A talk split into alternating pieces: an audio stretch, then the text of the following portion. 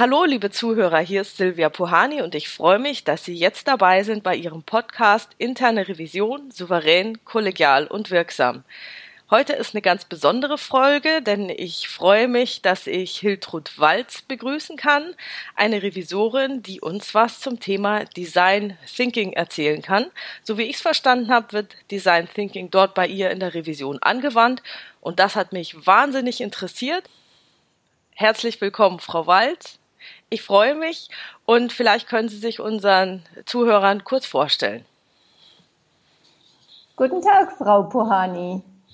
Ich freue mich, dass wir heute über ein so interessantes und innovatives Thema wie Design Thinking sprechen können. Mein Name ist Hildrud Walz und ich bin Revisorin bei einer Genossenschaft, die für qualitativ hochwertige Softwarelösungen und IT-Dienstleistungen steht. Genau, und da hatten wir auch vorab vereinbart, dass wir den Namen ihres Arbeitgebers äh, lieber nicht nennen. Hm. Ich, ich fände es ja eigentlich ein Kompliment für den Arbeitgeber, aber man weiß ja, es ist manchmal ein bisschen schwierig, dann die Freigabe für solche Interviews zu bekommen.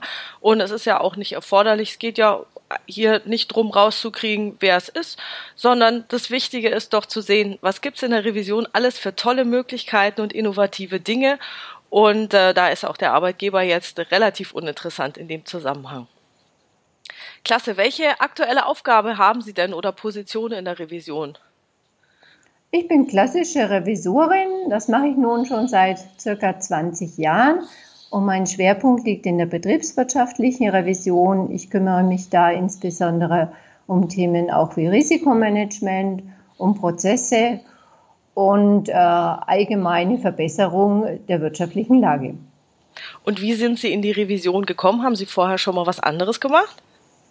Ich war früher Controller im Philips-Konzern und wie ich in die Revision kam, das war eine relativ witzige Geschichte. Wir mussten ja intensiv mit der Buchhaltung zusammenarbeiten und der Buchhalter, der die meiste Ahnung hatte, aber die wichtigsten Geschichten aus seinem Berufsleben, war ein ehemaliger Revisor.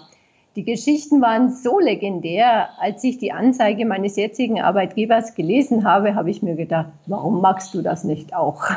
Und ist es jetzt so witzig, wie Sie dachten? Wirklich, es ist äh, sehr, sehr schön, Revisor zu sein man hat immer wieder neue Aufgaben, neue Leute, neue Methoden. Also ich liebe diesen Beruf. Das heißt, Sie haben auch schon viel erlebt als Revisorin. Ach, es ist sehr, sehr vielschichtig. Und am meisten gefällt mir immer, wenn man schafft, ähm, Bereiche, die bislang noch nicht so intensiv miteinander gesprochen haben, an einen Tisch zu bekommen und zu sehen, wie sich Weiterentwicklungen aufgrund der Initiative der Revision zeigen. Das finde ich total klasse, spricht mir total aus dem Herzen. Ich finde auch, dass das einer der größten Mehrwerte ist, den eine Revision bringt, ist natürlich relativ schwierig, sowas dann auch zu transportieren. Also was ist der Mehrwert der Revision, wenn man dann erzählt, ja, ich habe mal zwei zusammengebracht, die sich nicht kannten oder die nichts voneinander wussten, werden die Leute ja auch vehement abstreiten. Also wie machen Sie das dann, Ihren Mehrwert zu verkaufen oder freuen Sie sich im Stillen? Ich denke, der, ähm, die Bereiche wissen sehr gut, wenn wir aus den Bereichen wieder raus sind, was die Revision dann schlussendlich gebracht hat. Am Anfang sind natürlich, wie man kennt das ja noch aus der Abfrage aus der Schule, etwas ähm, zurückhalten in ihrer Euphorie, aber wenn man dann mit ihnen gut zusammengearbeitet hat, dann sind die Bereiche doch begeistert und sagen, oh, das hat uns viel, viel mehr gebracht, als wir schlussendlich erhofft hatten und holen einen dann auch immer wieder zu Beratungen in ihren Bereich zurück. Das spricht äh, sehr für Ihre Erfahrung. Hatten Sie schon gesagt, wie lange Sie schon in der Revision sind? 20, ja, über 20 Jahre jetzt. Ja, das hört man an Ihren Antworten raus. Und es macht immer noch Spaß wie am ersten Tag. Wunderbar. Ja, wir haben ja gesagt, wir unterhalten uns zum Thema Design Thinking. Für unsere Zuhörer mal ganz kurz zusammengefasst, was ist denn Design Thinking? Wenn man es in ganz, ganz wenige Worte pressen möchte, eigentlich geht es darum, die Methoden von äh, Designern auf andere Prozesse im Unternehmen zu übertragen. Im Fokus stehen eigentlich zwei Aspekte. Zum einen der ganz intensive Einbezug des Kunden bzw. des Anwenders und zum anderen die bereichsübergreifende Zusammenarbeit, die hilft, schneller und bessere Lösungen zu bekommen. Das Design Thinking nutzt hier eigentlich verschiedene Methodiken und Mindsets. Was mir besonders gut gefällt, auch vor dem Hintergrund der Revision, ist das Mindset des Double Diamonds.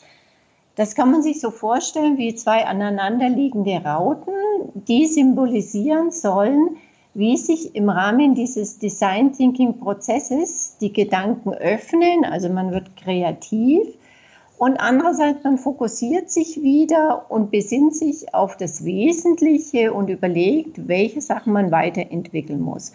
Bei der Suche nach Lösungen ist man wieder kreativ und muss auch diese Lösungen wieder zusammenführen um äh, schlussendlich Prototypen zu bauen, ein Erlebnis für den Kunden. Und hier schließt das andere Modell an diese fünf Phasen des, äh, der D-School of Design, Stanford.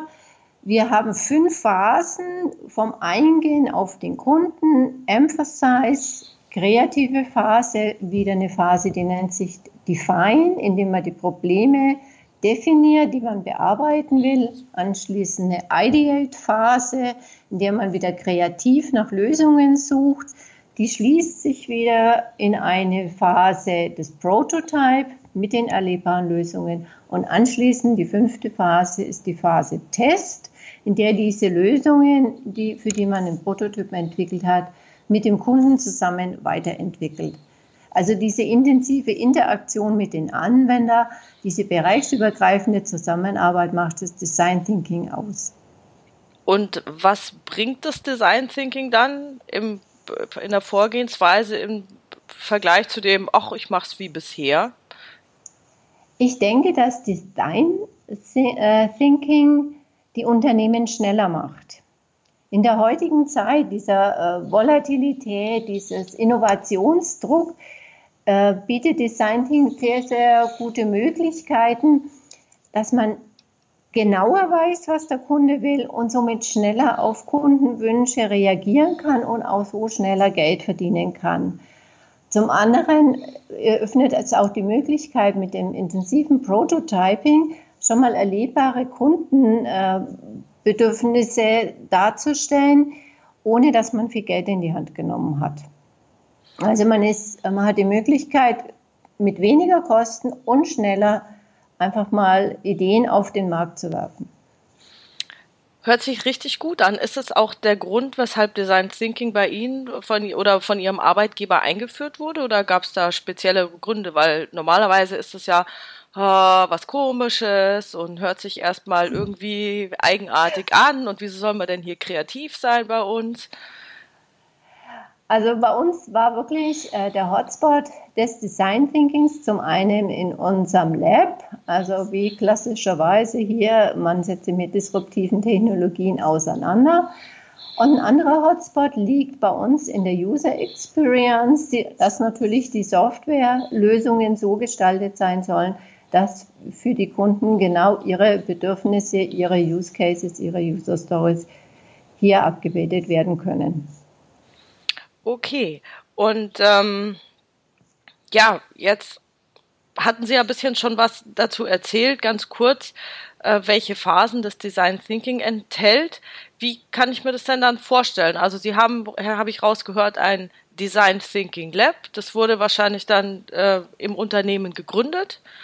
Und ähm, was passiert denn dann? Wer geht da hin? Was macht man da? Wie läuft das ab?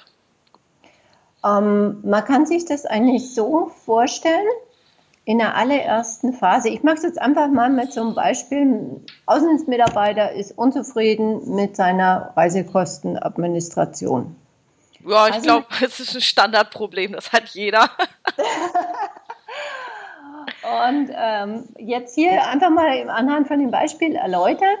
Man geht also hin in einem bereichsübergreifenden Team macht einen Workshop, äh, in dem man sich also auf die, diesen Kunden, diesen Außendienstmitarbeiter einlässt und einfach mal äh, ihm zuhört, mal beobachtet, wie er das macht. Also das sind so, so Workshops, kann man sich in dem Sinn vorstellen. Man taucht eigentlich ganz, ganz tief in diese Welt des Außendienstmitarbeiters ein. Worüber beschwert er sich? Was sind seine größten Probleme in dem Prozess, den er hier jetzt hat?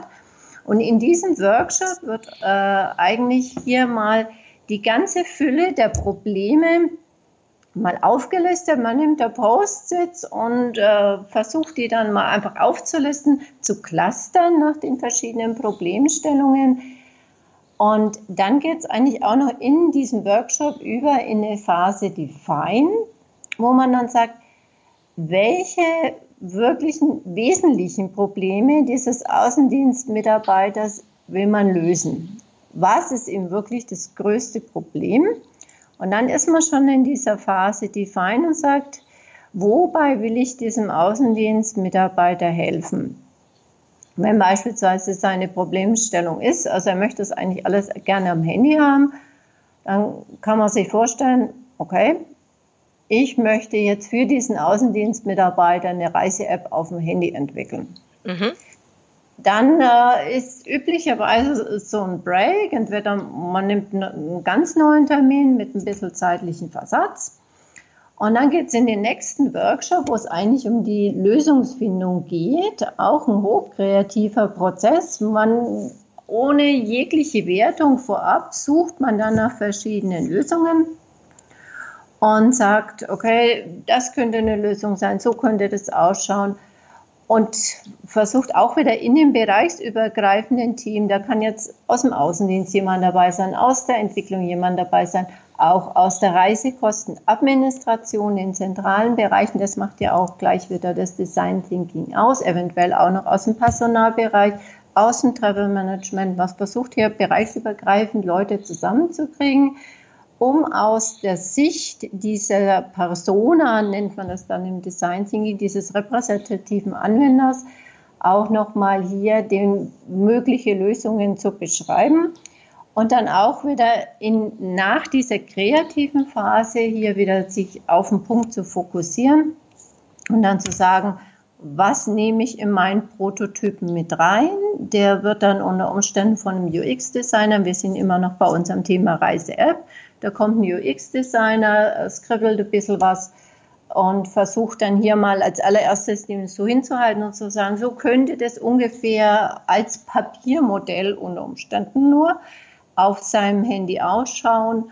Und dann sagt er, okay, nee, das möchte ich so und so anders haben. Und dann wird der erste eventuelle Klickdummy noch draus gemacht und anschließend kommt ein, ja, ein Testing, wo man dann sagt, die App sollte so und so noch verbessert werden. Also es, es hat sehr, sehr viel Workshop-Charakter mit sehr viel Moderation.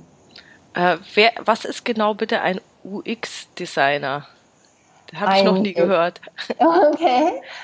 Also in der Softwareentwicklung äh, kriegen die immer mehr äh, Gewicht und zwar ist UX User Experience. Aha. Und da gibt es spezifisch ausgebildete Designer, gibt es einen Studiengang zum Beispiel bei uns in Nürnberg hier an der TH, die UX-Designer ausbilden, die wirklich dieses äh, Interface von Software gegenüber dem schlussendlichen User so gestalten sollen, dass der User möglichst gut mit der Software umgehen kann. Ah, okay, wunderbar, klasse. Okay, das heißt, ähm, man hat ein Problem, wie zum Beispiel diese Reisekostenabrechnung. Äh, wie, wie ist das bei Ihnen in dem Unternehmen gestaltet? Sind die, also ich meine, in jedem Unternehmen gibt es ja unendlich viele Probleme, die es zu lösen gilt. Hm. Wie, wie erfolgt denn die Wahl dessen aus, was man jetzt angeht? Wird das vorgegeben oder wird das irgendwie, kommt es aus dem Pool raus? Nee, das, das ist wirklich Teil dieser Workshops. Also wenn man diese Workshops be beginnt zum Design Thinking, das ist ja, macht ja gerade den Charakter aus, dass man sehr, sehr offen in die Fragestellung reingeht und in diesem bereichsübergreifenden Team dann priorisiert, welche, nennt sich dann Design Challenges, Beispiel für mhm. die Software, welche dieser Design Challenges man auswählen will, die man dann als Prototyp schlussendlich realisieren will. Okay, also es geht praktisch vorher auch so eine Art Pitch oder irgendwie was, dass der eine sagt, hey, ich habe ein Problem mit meiner Reisekostenabrechnung und der andere sagt, ähm, keine Ahnung, ich habe ein Problem mit irgendeinem anderen Tool und dann wird in, äh, in bereichsübergreifend ausgewählt, welches Thema man angeht. Äh, den schlussendlichen Prozess, welches Problem angegangen ja. wird, das, das ist, wie soll man sagen, auf so einer übergeordneten Phase, ah, okay. mhm. das ist dann mehr oder weniger unternehmerische Entscheidung, welche okay. da hier jetzt rein priorisiert werden. Aber wie solche Probleme dann abgearbeitet werden mhm. können, da ist das Design Thinking eigentlich eine, eine interessante Methode. Ja, hört sich total cool an wenn ich jetzt da nochmal überlege, also wir haben bei uns äh, in unserem also Unternehmen auch ähm, Design Thinking Workshops äh, mal ausprobiert und werden das jetzt in Zukunft auch weiter äh, einsetzen. Deswegen interessiert mich dieses Thema auch so besonders. Und äh, wir hatten so in unseren ersten Sachen die Erfahrung gemacht, naja, ähm, es ist jetzt nicht jeder unbedingt mega aufgeschlossen, sagen, hey, ich will jetzt mal kreativ arbeiten deswegen, ähm, wie setzen sich denn diese, ähm, wenn Sie sagen bereichsübergreifendes Team, wie, wie setzt sich denn so ein Team zusammen? Also wie freiwillig ist da die Teilnahme oder wie wichtig ist es, dass es freiwillig ist? Oder kann, meinen Sie, ach nö, da muss man einfach Leute bestimmen und äh, dann wird es schon klappen? Oder was ist da Ihre Erfahrung? Also meine Erfahrung ist wirklich, so eine Methode muss einen gewissen Sog entwickeln. Mhm sowas überzustülpen, halte ich für ja, schwierig auch von der Motivation her. Also bei unserem Haus äh, wird das auch insofern katalysiert, dass die, die äh, das Design Thinking an und für sich vorantreiben, auch so Kurzworkshops anbieten, also als Art ja, ja probieren. Mhm. So eineinhalb Stunden äh, Design Thinking ganz express wo die Methode ganz kurz vorgestellt wird, in wirklich kreativem Erleben, wie interessant sowas sein kann, wie erfolgreich sowas auch sein kann. Und das ähm, wird auch, wie soll man sagen, sehr positiv von den Leuten aufgenommen, zieht natürlich auch eine gewisse Zielgruppe an, die aufgeschlossenen, innovationsfreudigen. Ich sag mal so, man tut sich leichter, wenn weil die offeneren ins Boot holt und ein bisschen auf Mundpropaganda setzt, dass das wirklich ein sehr, sehr interessantes Thema ist, mit dem man sich beschäftigen kann, wo es eigentlich gar nicht notwendig ist, irgendwelche ja, Hürden zu haben, wie der klassische Innovations-Change-Prozess ist. Man hat ja immer seine Pioniere, mhm. die eigentlich ein bisschen Werbung auch für die Methode machen. Und da hat sich bei uns wirklich bewährt, auch mal so, so kleine Häppchen zum Ausprobieren zur Methode auch anzubieten. Und die waren bei uns also wirklich sehr, sehr positiv aufgenommen. Also am Anfang Angebot von kleinen Häppchen zum Ausprobieren mit viel Freiwilligkeit. Dann ja. äh, dürfen die, die freiwillig dabei sind, können sich dann äh, da einbringen und dann ist sozusagen setzt man auf die Mund-zu-Mund-Propaganda, dass die First Mover dann sagen, mhm. boah, total cool, wunderbar, mhm. hat Spaß gemacht. Und da äh, nehme ich mal an, sind die Teilnehmer von, äh, die jetzt da eben mitmachen, wie so eine, in so einem echten Projekt total herausgelöst aus ihrer üblichen Tätigkeit. Ja, also das okay. ist ähm, so ein richtig großer Design Thinking Workshop, äh, der dauert bei uns bis zu einer Woche. Und in, das sind dann wirklich Week-Offs, wo die Leute auch extern gehen, wo sie rausgelöst sind aus dem Unternehmen meistens auch noch in einem inspirierenden Umfeld, das auch beispielsweise Lofts oder Design Locations auch was auch noch diese kreative Atmosphäre auch fördert. Klasse, das hört sich gut an. Gibt es jetzt noch weitere Kernelemente des Design Thinkings, auf die wir eingehen müssten?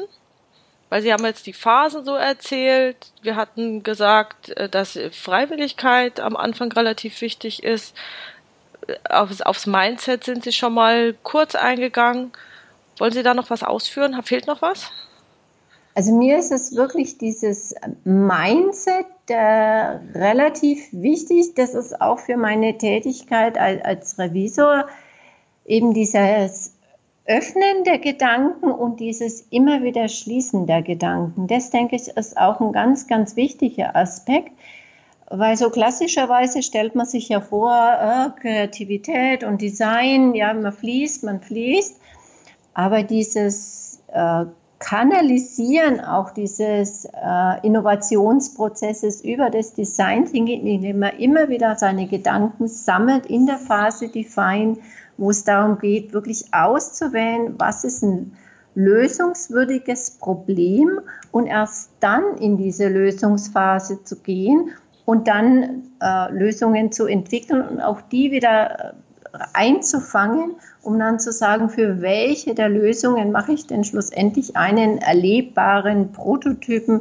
sei es in Form von wirklich so Click-Dummy oder sei es äh, Storytelling oder ein Comic oder je nachdem, egal was, aber immer wieder, dass man auf diesen Punkt wieder kommt, um zu sagen, so, das ist jetzt so eine Art Meilenstein da fokussiere ich mich aufs Wesentliche und dann gehe ich erst wieder in die kreative Phase. Ich denke, dieses Mindset, auseinandergehen in den Gedanken und sich aber immer wieder fokussieren, ist elementar wichtig und auch so ein bisschen der Booster von dieser Methode.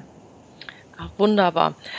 Sie hatten vorhin noch kurz den Moderator angesprochen, der da durch diese Woche durchführt. Mhm. Ähm, was zeichnet den denn aus? Ich denke, wie jeden Moderator, er soll sich ein bisschen auch aus dem Prozess rausnehmen. Ähm, der Moderator selber hat ja zu dem Moderationsergebnis per se mal so keine Meinung und lässt die Gruppe eigentlich ja inhaltlich machen und unterstützt eigentlich ja auch nur mit Methodenwissen. Ich denke, das ist da auch sehr, sehr wichtig bei uns war es im Workshop beispielsweise so, als ich mal so ein ja, Design Thinking mitgemacht habe. Ähm, der Moderator er kümmert sich darum, zu, die Rahmenbedingungen des Design Thinkings nochmal aufzuzeigen, seine zeitlichen Eckpunkte, auch dass, dass Lösungen zunächst nur gefunden werden, nicht bewertet werden. Ich denke, da ist der Moderator sehr methodisch gefordert, hier Stringenz reinzubringen und sich inhaltlich wirklich zurückzunehmen. Okay. Gut. Ja, jetzt haben Sie ja gesagt, wenden Sie Design Thinking in der internen Revision an. Wie genau klappt das denn? Das war so ein Gedanke, der mir äh, kam während meiner Hospitation im Lab, als ich erkannt habe, Moment, also Design Thinking und wirklich gute Revisionsarbeit, die liegen ja mehr oder weniger direkt beieinander. Ich will das einfach so mal ein Beispiel der Prüfungsvorbereitung darstellen. Wenn ich jetzt so einen Auftrag kriege, was zu prüfen, was ist die erste Phase? Ich tauche ganz, ganz tief ein. Was ist mein Auftrag des Vorstands? Welche Erwartungen hat der Fachbereich an mich? Also ich versuche als erstes mal den Kunden meiner Revisionsarbeit zu verstehen und mache so einen ersten Entwurf, was sind so die wesentlichen Risiken des Bereichs, was ist der Status des Bereichs. Und dann gehe ich eigentlich nochmal sinnvollerweise in diese Ideate-Phase, gehe ich nochmal kreativ und sage, gibt es irgendwelche Risiken, irgendwelche Problemstellungen, die ich jetzt noch nicht erfasst habe und äh, gehe da einfach nochmal in die Kreativität rein. Und anschließend, wenn ich zum Thema Arbeitsprogramm gehe, da fange ich ja wieder an zu fokussieren. Also ich habe da mein Diamond schon zweimal wieder geschlossen und mein Prüfungsprogramm, das ich im Eröffnungsgespräch vorstelle, ist eigentlich ja auch nur in gewisser Art und Weise ein Prototyp, der dann in der Vorortprüfung ja auch nochmal nachbearbeitet wird weil sich ja unter Umständen vor Ort noch ganz andere Sachen auch ergeben können, die man ja in der Phase der Vorbereitung noch nicht wusste. Also zusammen mit meinem geprüften Fachbereich als Kunden wird ja dann mein Prototyp weiterentwickelt in der Phase Test. Also dieses Erstellen einer Revisionsprüfung hat auch sehr viel Charakter von Design Thinking. Das zweite Thema, wo ich es intensiv jetzt auch noch benutze, ist das Thema bereichsübergreifende Abstimmung von Maßnahmen. Auch okay. hier der Revisor als Moderator eines Prozesses, in dem kreativ nach Lösungen gesucht werden soll. Da war auch bislang die Methode Design Thinking, dieses immer wieder kreativ öffnen, schließen, fokussieren, auch sehr, sehr wertschöpfend und hilfreich. Da würde ich jetzt gleich nochmal reingehen, weil Sie ja gesagt haben, Sie moderieren diese bereichsübergreifende Abstimmung von Maßnahmen und vorhin hatten Sie gesagt, ja, der Moderator muss sich ja inhaltlich relativ rausnehmen. Mhm. Wie, wie machen Sie das? Wie kriegen Sie das zusammen? Äh, das ist immer so ein bisschen Fingerspitzengefühl. Weil einerseits, ich muss mich ja rausnehmen als Moderator. Das heißt, ähm, ich darf ja nicht so sehr meine Maßnahmenideen hier einbringen.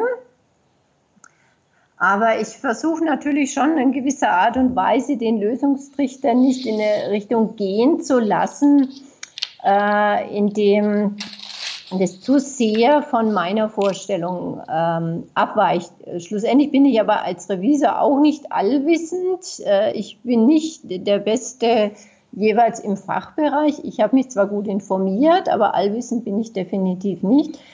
Und es kommen eigentlich in der Regel, wenn man die Fachbereiche laufen lässt, doch sehr, sehr gute Lösungen auch raus. Und man kann ja ab und zu auch nochmal einen Hinweis auf die Rahmenbedingungen des Unternehmens einbringen, um nochmal auf irgendwelche Themen hinzuweisen, die in den Fachbereichen vielleicht nicht so präsent sind. Ich, äh, es ist total interessant, weil sich das mein, mit meiner Vorgehensweise auch sehr, sehr deckt. Also ich habe immer so die Idee von einer Autobahn oder von einem Bild, das ist eine Autobahn mhm. mit Leitplanken, mhm. wo ich dann sage, ihr könnt da eine Straße bauen, wie ihr wollt, ist mir egal, aber die müssen genau. sich dann schon entscheiden, ob sie Rechtsverkehr oder Linksverkehr haben wollen. Oder falls der Vorstand gesagt hat, wir wollen Rechtsverkehr und die entscheiden sich für Linksverkehr, würde ich sagen, äh, mhm. nette Idee, aber ihr wisst ja eigentlich, es gibt eine Entscheidung vom Vorstand, äh, Rechtsverkehr ist angesagt. Mhm. So, und, genau. und in, in diesem Sinne ähm, steuere ich das dann so, dass praktisch jetzt nichts äh, oder dass, dass die Vorschläge dann sozusagen nicht ausgewählt werden, die vielleicht gegen interne Regularien verstößen oder da gibt es vielleicht noch irgendeine Vorschrift irgendwo. Und äh, aber wie die das dann gestalten, ist mir dann relativ egal. Ich überlege dann schon immer noch, dass ich sage, okay, gut, jetzt habt ihr hier ähm, eure Autobahn mit Rechtsverkehr, aber ähm, heißt es jetzt, dass da nur Fahrzeuge raus dürfen oder was ist mit Fußgängern oder Fahrrädern? Ihr braucht da noch eine Entscheidung, wie es konkreter aussehen soll. Also in, in, dem Sinne würde ich immer weiter einwirken mhm. und es verengen, aber dann den, den Raum für die Kreativität doch wieder weit halten, weil ehrlich gesagt, mhm für welche Art von Fahrzeugen die das dann machen wollen, ist mir dann manchmal auch relativ egal. Dass ich einfach nur sage, es muss halt in sich irgendwie stimmig sein. Ganz genau, das ist das, was Sie mit dem Thema auch Lösungstrichter einengen. Die Lösungen, die vom Vorstand, von der Unternehmensleitung äh, so nicht vorgesehen sind, weil sie gegen Regularien verstoßen, die nehme ich einfach aus dem Lösungstrichter auch raus. Und da sehe ich mich dann auch als Moderator auf solche Restriktionen hinzuweisen, dass mhm. das einfach No-Go-Lösungen sind. Aber schlussendlich, wie das Zusammenlaufen sein kann, welche Autos, welche Verkehrsschilder, ob auf 80 begrenzt oder freie Fahrt, das wissen die Bereiche meistens besser noch als jemand, der da für zwei, drei Monate mal intensiv im Bereich ist. Die machen das schon viele Jahre, haben meistens auch sehr viel Erfahrungswissen. Und davon denke ich immer, davon sollte man profitieren. Und davon sollte man auch bereichsübergreifend profitieren. Und da denke ich, ist das Design Thinking auch nochmal so ein Ansatz, diese raus aus den Silos, auch nochmal den Appell ein bisschen zu platzieren. Ja, ich glaube, dass es heutzutage auch sehr wichtig ist, eben die Silos zu verlassen. Ganz genau. Man muss ja auch als Unternehmen sehr, sehr beweglich sein. Welche, äh, wenn ich jetzt Design Thinking in der Revision einführen möchte, welche Besonderheiten muss ich jetzt beachten? Also ich meine, es ist schön, wenn der Chef das dann unterstützen würde und ich sage, Mann, Frau Puhani, was machen Sie hier? Oder wenn also Ihr Chef was dagegen hätte und sagen würde, Frau Walz, mein Gott, wie, wie konnte ich das nur erlauben, dass Sie in diesen Design Thinking äh, Offsite da gegangen sind? Ähm, also wir gehen jetzt mal davon aus, der Chef steht dahinter. Sonst wird es, glaube ich, ähm, relativ schwierig. Aber wenn er dann sagt, oh nein, ich will vorher eine fertige Checkliste haben und jede Frage muss vordefiniert sein. Also wir gehen jetzt mal davon aus, wir haben einen Chef, der uns das erlaubt, dass wir diese Kreativität einbringen können. Worauf ist sonst noch zu achten? Ich, ich denke, bei den Bereichen, ich benenne ich es gar nicht so als Design Thinking. Wir machen das jetzt hier groß Design Thinking mäßig. Mhm das ist eigentlich so eine Art Methode, die ich gar nicht groß benenne, sondern einfach nur als, wie soll man sagen, Moderation für mich im Hinterkopf habe, um die, ähm, die Bereiche an den Tisch zu kriegen, um mit den Bereichen die Zusammenarbeit zu katalysieren, wenn es dann gut geklappt hat dann kann man ja sagen, okay, wir haben uns hier der Methode Design Thinking bedient. Aber so offen, ja, wir machen jetzt eine Maßnahme in Abstimmung als Design Thinking Workshop, so würde ich es eigentlich eher nicht machen, weil das so ein bisschen auch den Anstrich hat, oh, jetzt kommt wieder die nächste Methode und jetzt ist wieder was, wo wir nochmal besser werden sollen. Sondern das ist eine ganz normale Revisionsarbeit, ganz behutsam, mit Fingerspitzengefühl. Und schlussendlich, wenn es erfolgreich war, kann man sagen, das war Design Thinking. Und dann erntet man eigentlich auch so ganz positive Rückmeldungen. Ach, haben wir einfach das gemacht. Ja, das ging ja viel leichter, als wir je gedacht haben. Mhm. Was aber auch dazu hört, glaube ich, ähm, wenn ich jetzt nochmal an die Maßnahmenvereinbarung denke, ähm, Sie haben auch den internen Rückhalt, dass Sie nicht vorab mit einer fertigen Maßnahme reingehen müssen. Also es gibt manche Revisionen, die eben, äh, was weiß ich, wenn es dann in die, in die Maßnahmenabstimmung geht, muss sich die Revision vorher schon genau überlegen, was der Fachbereich tun muss, um, um das Risiko zu begrenzen. Da haben Sie anscheinend mehr Freiheit oder Sie sagen nur, Sie, wie ist das, stimmen Sie da nur den groben, die grobe Richtung ab, was Sie wollen? Ah, das ist wirklich von, von Prüfung zu Prüfung unterschiedlich. Manchmal reicht es, wenn man ähm, mit den Bereichen vorab abstimmt und eine Maßnahme dann gleich auch formuliert. Ich meine, wir wissen ja, was so die Rahmenbedingungen der Unternehmensleitung sind, in denen man sich mhm. bewegen kann.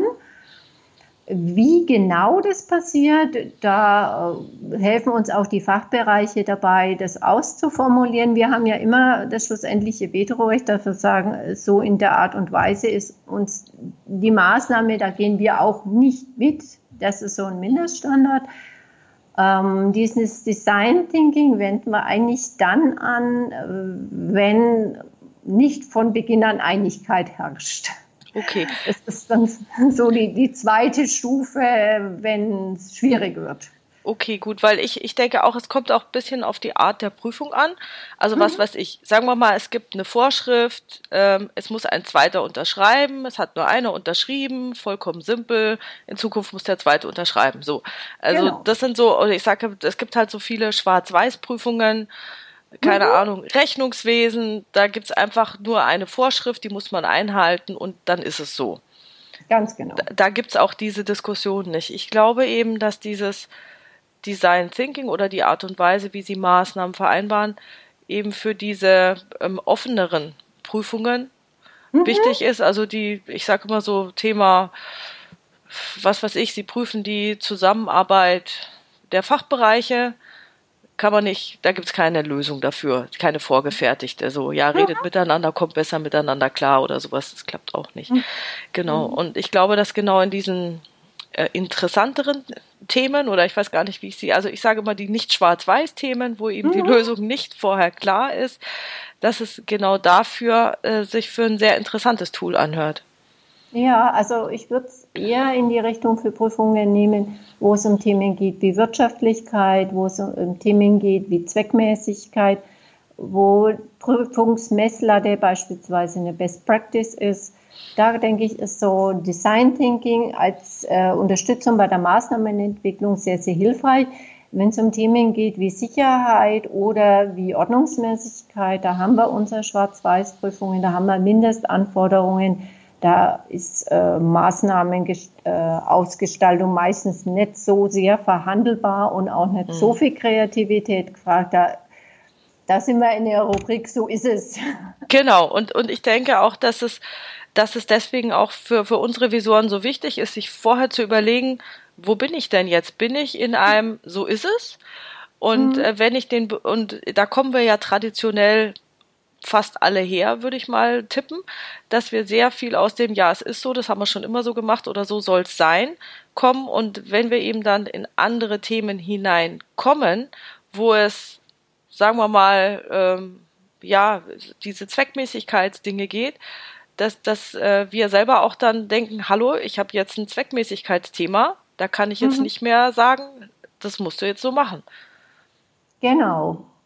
Und da denke ich, da kommt diese Kreativität der Fachbereiche, auch die unentdeckte Kreativität der Fachbereiche, die sie selber gar noch nicht auf dem Schirm so hatten. Durch diese Zusammenarbeit kitzelt man Sachen raus, von denen man vorher gar nicht erwartet hatte, dass sie jemals da waren und kommt dann mehr oder weniger mit dem ersten Idee, eigenen Idee zur Maßnahme auf Stufe 1 mit der, mit der Idee der, eines Fachbereichs vielleicht auf Stufe 2. Aber wenn man dann die eigenen Ideen plus alle Fachbereiche zusammenwirft, erreicht man Stufe 3, 4, 5. Und da denke ich, liegt der wirkliche Booster in diesen unentdeckten positiven Lösungen da auch für dieses Unternehmen hier rauszukitzeln. Und ich, es hört sich so an, als ob Sie da schon sehr viele positive Erfahrungen damit gemacht haben, auf Stufe 4, 5 zu kommen. Ja, also muss man wirklich sagen, die Bereiche, in dem Miteinander reden und dieses, die eigenen Werte nochmal rauszukitzeln für die einzelnen Fachbereiche. In dieser Interaktion kommen dann plötzlich Lösungen raus, von denen man eigentlich so in der Art und Weise alle Beteiligten am Tisch noch nicht gedacht hatten, dass sie in der Form möglich sind. Und das ist dann wirklich immer so das Sahnehäubchen, warum man den Job dann wirklich schon über 20 Jahre macht. Und wieso es weiterhin so wahnsinnig viel Spaß macht. Ja, genau. Ja, klar, ich denke, das äh, verschafft ja auch sehr viel Sinn für die eigene Tätigkeit. Mhm. Welche ähm, Potenziale hat denn das Design Thinking in der internen Revision? Was glauben Sie? Ich denke, es kann den Revisor in den nächsten Jahren davor schützen, wegzudigitalisiert zu werden. Es oh. war auch der, der erste Gedanke, auch als wir im Lab so waren, wo es dann darum ging, Design Thinking und Revision. Da ich so, ne, ihr wird doch genauso hier wegdigitalisiert, prüfen, ja, nein, das kann doch jede Maschine besser. Und dann haben wir so überlegt, hm, ja, aber dieses wirklich Leute an den Tisch kriegen, Verbesserungen katalysieren, diese Moderations-Kommunikationsmethodik, bis das eine Maschine kann, das wird noch viele, viele, viele Jahre dauern. Und von daher denke ich, können solche Methoden wie das Design Thinking auch den Revisor stärken im Zeitalter der Digitalisierung. Das ist interessant, dass Sie das sagen. Ich hatte kürzlich äh, in einem Buch boah, ich weiß gar nicht, so, es ging um Disruption und Digitalisierung und irgendwas und da war so in so einem Nebensatz kurz erwähnt, dass irgendjemand ganz wichtiger aus den USA mal äh, geschätzt hat, dass äh, 95 Prozent der Audit-Jobs wegfallen mhm. würden. Also das war so genau. im, ich glaube, im Zusammenhang mit Blockchain und dass man dann mhm. solche Kontrollen nicht mehr machen müsste. Jetzt weiß ich mhm. natürlich nicht, was der mit Audit gemeint hat, ob der jetzt ja. speziell die Revision gemeint hat oder überhaupt Kontrolltätigkeiten. Aber äh, ich glaube auch, dass unser Beruf äh, mehr denn je gefragt sein wird, weil gerade dieses Thema Fragen stellen, kommunizieren, Bereiche zusammenzubringen mhm. und ähm, nach besseren Lösungen zu suchen, eigentlich mhm. das, das A und O unserer Tätigkeit ist. Also das, das finde ich, genau. das bringt ja gerade so richtig den, den Mehrwert rüber. Aber es ist meine Meinung. Haben Sie denn auch also, dann äh, irgendwie da positives Feedback erhalten, nachdem Sie so tolle Lösungen äh, kreiert haben mit den Leuten? Ja, also dieses miteinander Leute an den Tisch zu bekommen, da war es wirklich auch so, hätten wir sie nicht gehabt, dann hätten wir eigentlich in der Form nie miteinander geredet. Und wir sind, das war wirklich auch so ein Beispiel. Der eine hat eigentlich immer eine Sache gemacht, die ihm nie gefallen hat. Auch der andere hat eine Tätigkeit gemacht, die ihm eigentlich immer lästig war. Sie saßen miteinander am Tisch und haben dann gesagt okay, dein Favorite ist die Aufgabe, die mir lästig ist und umgekehrt genauso, haben sich ihre Aufgaben neu verteilt und waren glücklicher denn je, wären aber eigentlich ohne die Prüfung und ihr Ergebnis eigentlich so miteinander an ihrem Tisch gesessen. Und als die mich ungefragt zufällig auf dem Flur mal darauf angesprochen haben, Mensch, wir saßen gerade zusammen, weil sie uns da hier eine, mit einer Maßnahme dazu angeregt hatten. Und wir haben jetzt endlich die Aufgaben so verteilt, dass wir beide Bereiche wirklich deutlich glücklicher sind. Das war ein Feedback, das fand ich richtig cool. Ah, super. Klasse. Gut. Ich weiß nicht, ob Sie bereits schon mal Design Thinking Prozesse oder Vorhaben geprüft haben. Haben Sie das schon mal gemacht? Nee, das ist noch so neu. Ich habe mir überlegt, wie könnte man sowas prüfen? Das war auch gleich so die Frage ja. aus dem Lab. Ja so ungefähr, hm, jetzt bist du da bei uns und wie schaut es denn aus? Prüft uns jetzt gleich mit Design Thinking. Und da habe ich mir mal so überlegt, wie, wie man sowas prüfen könnte. Und nachdem das ja so eine immaterielle Methode einfach auch ist und wirklich der Booster ja auch wieder aus der qualitativen Ecke rauskommt, ich denke, man müsste so Art ja, Reifegradmodelle heranziehen, Best Practice, dass man so versucht, sich dem Design Thinking zu nähern, als Art Prozessrevision äh, und Projektrevision hier mal über Kennzahlen vielleicht versucht äh, ranzugehen. Und auch was mir so, so im Hinterkopf dann war, auch diese ganz klassischen Themen aus den Kontrollsystemen, wo es um das Thema Verantwortung und Aufgaben auch geht wie Sie angesprochen hatten, das Thema Moderator, zeitliche Themen, wer ist für die Prozessmoderation an sich verantwortlich, das wären alles so verschiedene Themen, wie man Design Thinking prüfen könnte. Ja, also verstehe ich so die Rahmenbedingungen, die wir gerade besprochen haben, dass der Moderator hm. sich raushält, dass die Leute relativ ja. freiwillig dabei sind, sowas. Hm? Ja, hört sich total interessant an. Ähm, falls jetzt äh, die Zuhörer noch mal irgendwie was zum Design Thinking nachlesen wollen oder sich weiter dafür interessieren, gibt es da irgendwelche Dinge, die Sie empfehlen können? Ja, wer Design Thinking für Revisoren sucht, da ist gerade im Moment ein Aufsatz in der Zeitschrift für interne Revision in Veröffentlichung. Der müsste jetzt in einer der nächsten Ausgaben jetzt im Frühjahr rauskommen. Und da haben wir, also meine Kollegin aus dem Lab und ich zusammen dargestellt, Design Thinking für Revisoren, wie man das in den einzelnen Prüfungsphasen anwenden könnte. Und einfach so mal so eine Art Praxisbericht mal dargestellt, wie diese zwei doch sehr unterschiedlichen Professionen, die Revision, die zu, eigentlich als zurückschauend einklassifiziert wird, und Design Thinking als kreative, innovative Methode, wie die beiden zusammengehen, das haben wir versucht, aus Sicht der Praxis dort mal darzustellen. Klasse, vielen Dank. Dann hätte ich noch ein paar Abschlussfragen an Sie. Und zwar, ähm, wie wichtig halten Sie denn den Kommunikationsaspekt einer internen Revision? Ich meine, da haben Sie jetzt vorhin schon ein bisschen was dazu gesagt. Vielleicht wollen Sie es nochmal ausführen dieser Kommunikations- und auch Moderationsaspekt der internen Revision, ich denke, der sollte noch weiter ausgeweitet werden. Wie schon gesagt, äh, rein mechanische Tätigkeiten der Revision, das ist digitalisierbar. Aber diese Kommunikation, Moderation, das ist wirklich was, wo den Revisor im Vergleich zu Kollege Computer auszeichnet und wo er auch wirklich seinen Mehrwert zeigen kann für die Unternehmensleitung, für die geprüften Fachbereiche. Vielen Dank. Wann ist eine interne Revision souverän in Ihren Augen? Souverän hat für mich so verschiedene Facetten. Zum Teil äh, das methodisch kompetente Souveräne, auch das menschlich Souveräne, dass man einfach auch wertschätzend miteinander umgeht.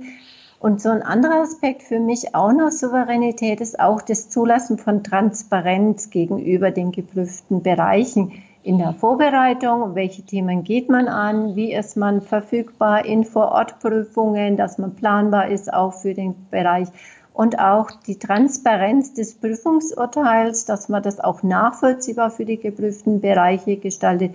Das hat für mich auch gewisse Art von Souveränität eines Revisors, wenn er Transparenz zulässt. Okay. Dann, äh, wann ist eine interne Revision wirksam in Ihren Augen? Das sind ja so verschiedene Sachen auch in den Berufsgrundlagen festgelegt. Also risikoorientiert prüfen bietet Mehrwert, also somit Wirksamkeit, dass die interne Revision berät und auch für die Unternehmensleitung hier in Beratungen Mehrwerte bietet und auch wirksam indem sie auch die Einblicke gewährt, diese übergreifenden Einblicke, die den anderen Fachbereichen meistens eben vorenthalten sind, weil sie mehr im Tagesgeschäft sind, weil sie per Definition nur ihren eingegrenzteren Blick haben, diese übergreifenden Insights, dieser neutrale Blick auf die Dinge, das denke ich, ist wirklich wertschöpfende äh, Revision und somit ist sie auch für die Unternehmensleitung und für die geprüften Bereiche wirksam.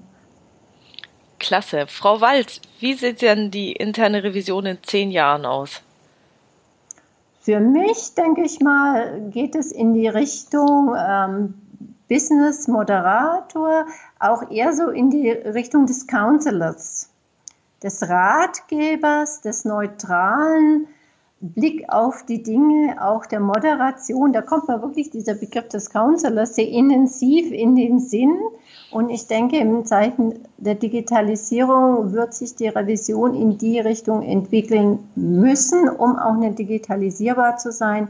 Also ich denke, der Weg wird hingehen in den Business Moderator und in den Counselor und einfach dieser ähm, Kommunikationsaspekt wird sich stärken.